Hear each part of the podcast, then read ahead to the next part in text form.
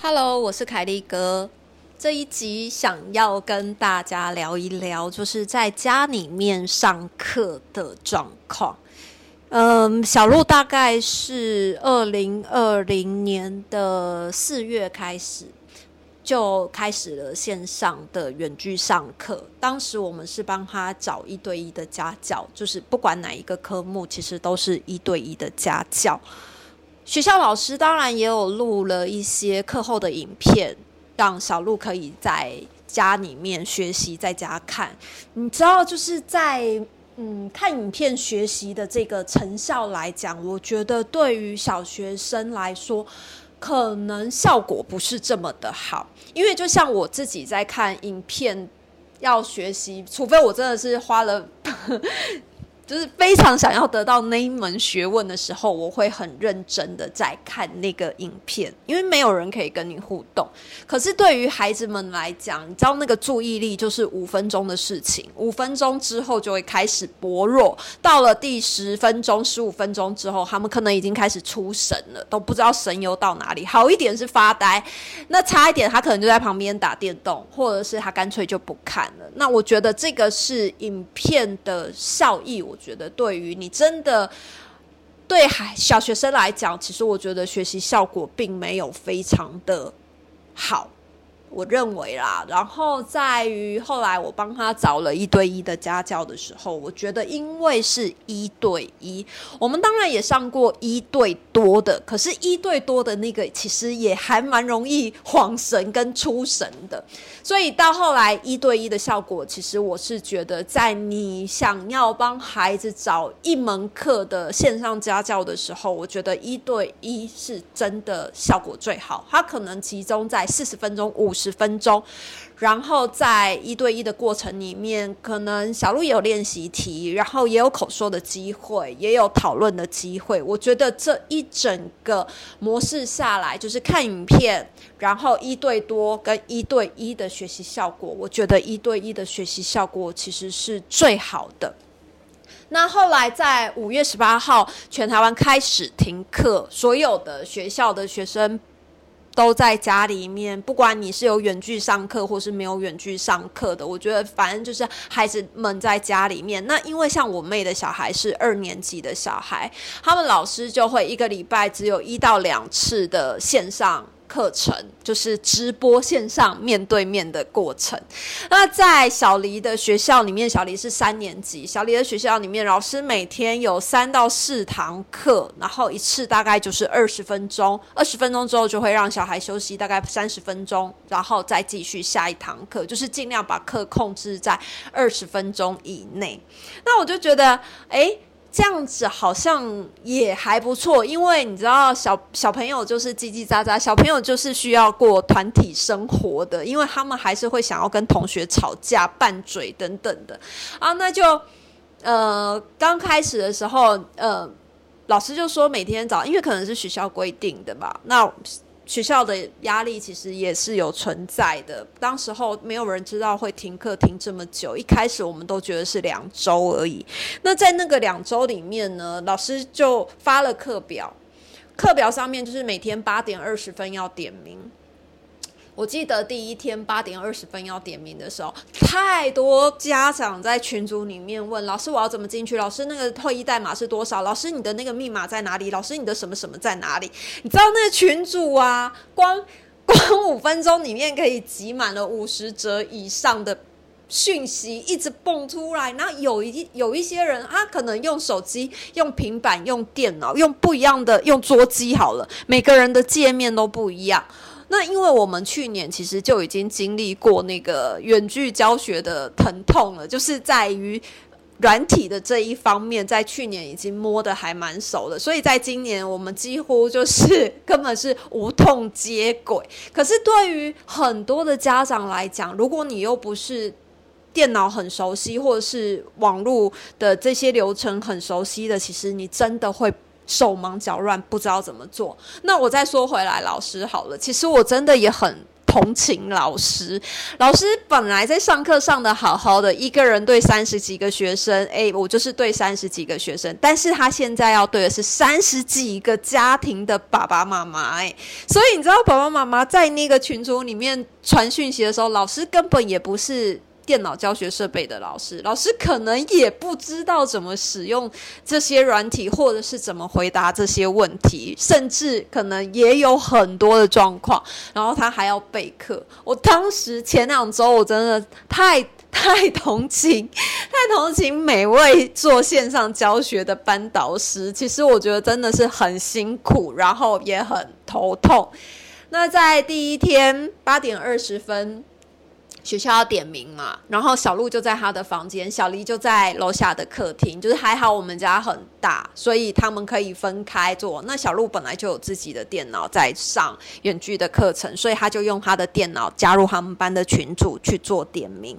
那小黎的话呢，他就是在楼下用我的 iPad 登录他的学校账号，然后去上远距教学。那这件事呢，你知道为什么我会觉得这么有趣吗？第一天我就是盯哨嘛，也不能说盯哨，就是要看看孩子们的线上状有没有什么状况啊啊！然后第一天嘛，大家就开始很兴奋呐，点名啊，在线上看到同学，因为你可能从来没有在那个线上电脑里面看过同学，然后全部一起上线，还有老师。那我就先去看了一下六年级的，哎，六年级都没有声音哎，然后有一些人才刚起床，然后有一些人正在一边吃早餐一边等老师点名，然后有一些人是在打电动、玩手机、划手机，然后等老师点名，没有声音，超安静。小鹿的那个书房里面很安静。然后我在到楼下的时候，就是三年级的区域嘛。老师，老师，老师，哦，好好笑哦！谁，你怎么还还在吃早餐啊？那个是你家的狗哦，那是你妹妹哦。哎，你知道我跟你讲，真的很像菜市场。老师本来原定二十分钟的点名，那一天第一天点名，我记得他花了快一个小时。为什么？因为同学们太兴奋了，然后。小鹿他们老师可能就真的是二十分钟内就结束了这些事情，有时候是十五分钟就结束了，然后安安静静的结束。可是你到三年级的那个氛围，好开心哦，好像好像大家都在远足在郊游一样，每个人都想跟老师讲话，然后除了跟老师讲话之外呢，还会开始展示自己平常你没有办法跟同学分享的家里的空间。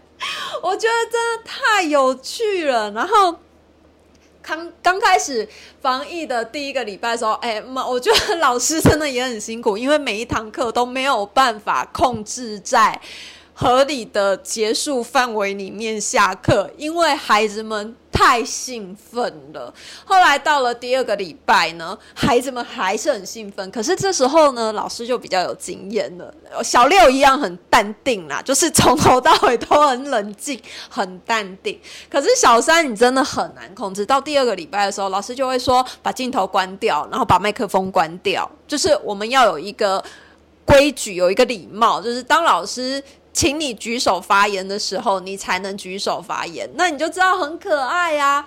老师一开始在测试的时候，就会说：“同学，你们看，你们的 Google Meet 上面有一个手的符号，对不对？如果有问题的话呢，你们就举手，老师就会看到你喽。好，现在谁有问题，你就会看到那个分割荧幕上面呢，好多小孩都把右手或左手举起来，就是举高高的。老师就不知的笑了。哎，我在旁边看，我真的觉得太有趣。了，老师就说不是不是，就是你们的荧幕前面有一个手的那个，你们要点那个，那老师就知道你们有问题。好，这是前一个礼拜就是很慌乱，到第二礼拜大家有经验的嘛，然后老师也更有经验，因为你知道打开镜头你就会分心，那一分心的时候你就会忍不住跟你的同学挤眉弄眼什么的，这样就会把你家所有的玩具搬过来给同学看。到第二周老师就说，哎，那大家要把镜头关掉，然后要把麦克风关掉。老师点到你。的时候呢，你才可以就是打开麦克风，然后跟老师讲话这样。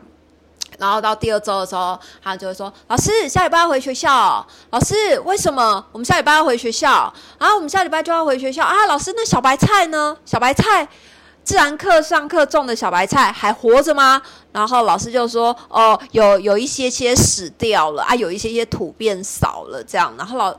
同学就说：“那老师，你有没有帮我们的小白菜浇水？有没有帮我们的小白菜加土？因为土变少了嘛。”老师就说：“呃，有有有，我就把死掉的小白菜那一盆的土倒到那个活着的小白菜的土上面。”然后同学就会说：“老师，那你现在在就哦，对，还有一天打开视讯的时候，老师要点名，同学们发现老师在学校。”然后就开始瞎起哄，老师好好哦，你怎么可以到学校？也太好了吧！老师，那你现在可以去走到一楼，我们要因为他们教室在三楼哈。老师，你可以走到一楼吗？我们要去看小白菜。老师明明只是上来点名二十分钟，你知道，真的太有趣。小小三真的很有趣。然后后来。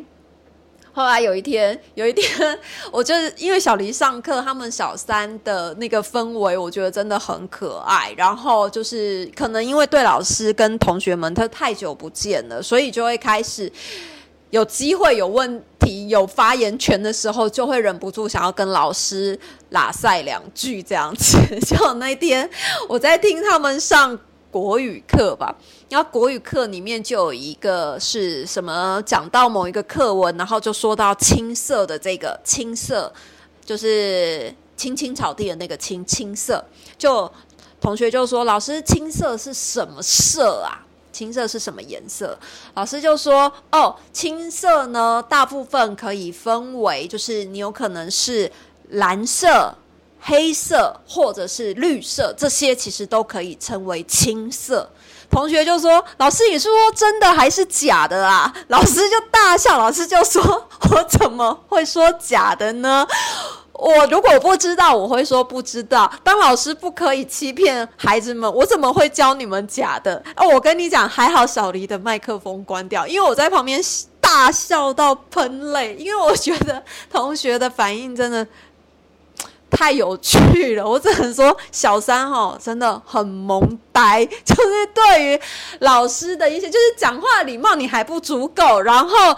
你在质问老师的一些问题上面，我有时候觉得真的是很可爱，就是你在课堂上面的那个发言的呈现，我就觉得很有趣。这样，然后不然还有就是老师可能问一些问题，同学就会就会麦克风忘记关掉，旁边就会传来妈妈骂人的声音，就可能骂弟弟或骂其他的人，老师就会说：“哎，那某某同学，你可以把麦克风先关掉一下吗？”我觉得那那阵子，因为可能可能。能前两周。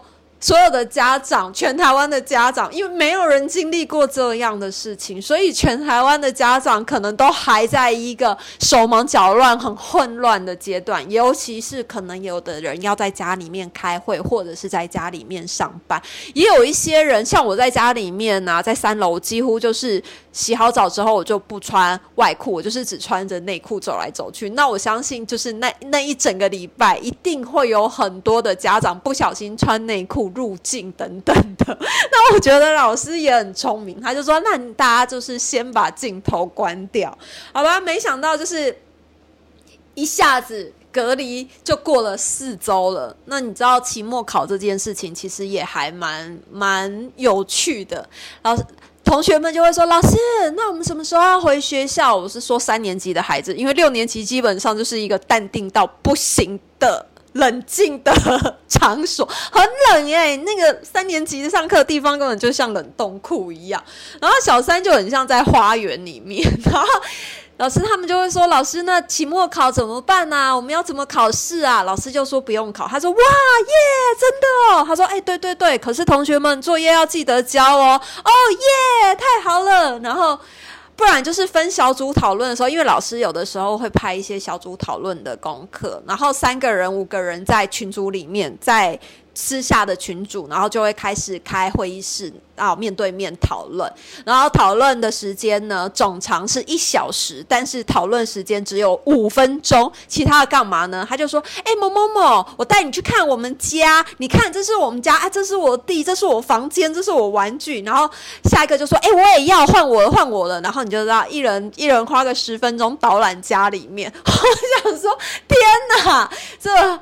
对于小三的小孩来说，真的是太新奇了。然后六年级的孩子基本上都是关着荧幕的，因为他们也不想要有没有在荧幕前不知道，不不得而知啊，因为如果你没有被点到名，或者是你可能关掉荧幕，你就躺在床上，没有人知道啊，或者是你在划手机。所以你知道小三跟小六的差别啊？我都常常跟小黎说，我希望你到六年级还能保有这份纯真，因为我觉得小三的孩子真的是太有趣了。他们看到兴奋的事情或者是新奇的事情，会展现出来，会说出来。可是，在小六的时候，因为已经够成熟了，他。他们基本上就是你不要看见我，你不要听我说话，你不要点我最好，反正我就是有上线让你点名，然后我就把荧幕啊、麦克风都关掉。所以后来小六的老师是直接强制他们要打开荧幕，然后小三的因为太容易分心了，所以就通通都关掉。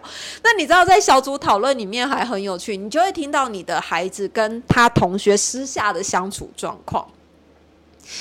小小黎这这几天在跟同学们讨论的时候，他有一天跟他同学。吵架，而且是吵的那种。我以为小黎在学校里面就是一个，因为你知道很多人都说，哎，你的孩子在家里面凶不是真的凶，出去外面之后可能就变成一只小猫咪。所以我就觉得小黎在学校跟老师讲话声音都超级无敌小，跟同学大概也是超级无敌小，顶多就是放大一点点音量，也不可能就是把在家里跟姐姐吵架的那一套带去对同学。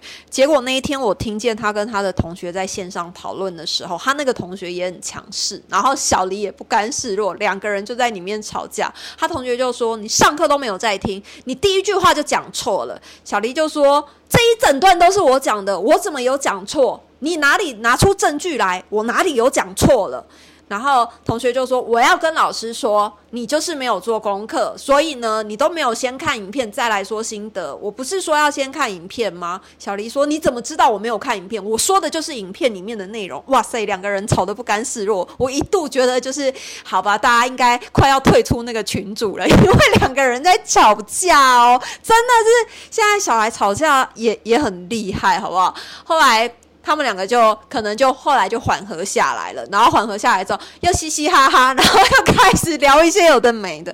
小孩吵架真的不要当真，因为过了五分钟之后，他们就恢复友谊了。你根本前面吵什么都不记得，好不好？所以小孩吵架真的不要认真。然后如果你在旁边听到你小孩跟他同学吵架，你也不要插手，因为那个就是一个小型的社会。所以基本上呢，我听小黎跟他同学在吵架的时候，我也不会事后跟他。做总检讨，我也不会说他说说的呃怎么样太激动或者什么，不会，因为那就是一个小型社会嘛。然后借由讨论，我觉得激发他的那种就是保护自己的权益，我也觉得还蛮好的。所以那一次他跟他同学吵架完之后，他就进来，因为我就坐在他旁边，他就过来，他就说我那同学真的是很奇怪，一直说我没有做作业。然后因为我有听全程嘛，我就说那你怎么说？他说你没有听到吗？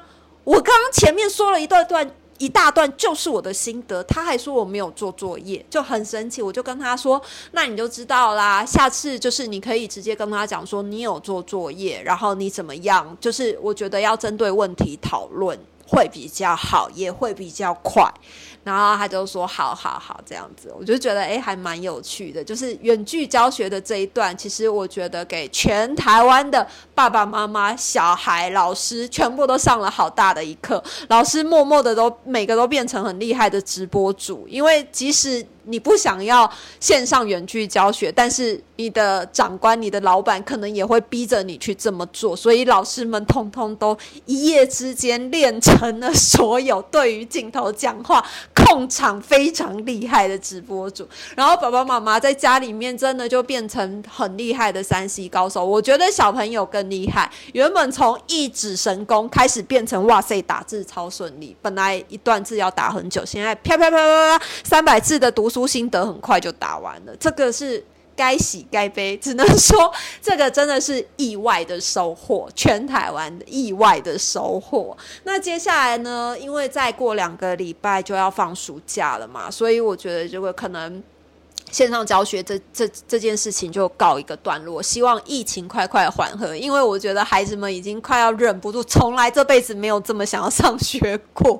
每一个人表达了就是想要回学校，所以回学校之后应该就会更珍惜回学校的日子。因为像之前小鹿在家，小丽也会说，我也想要休学在家，我也不要去上学，我也不喜欢去学校。为什么姐姐都可以在家学习，我我就不能在家学习？经过了防疫的这段期间，他终终于了解到到学校的那个跟同学们在一起社交生活是有多快乐，所以他现在其实也很迫不及待的想要回到学校里面去，好吧？这也是我们家意外的收获。今天就分享到这边，下次见，拜拜。